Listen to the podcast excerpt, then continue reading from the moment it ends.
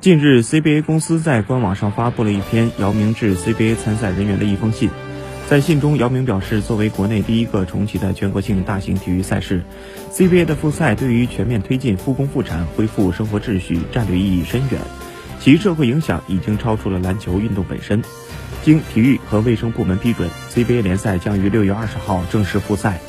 姚明在信中写道：“工厂和赛会制都不是我们熟悉的节奏。”但是久违的比赛就在我们面前，我衷心希望得到大家的理解，克服一切困难，全身心的投入到比赛当中。我坚信，在我们每一个人的努力下，我们共同热爱的 CBA 联赛必将精彩纷呈。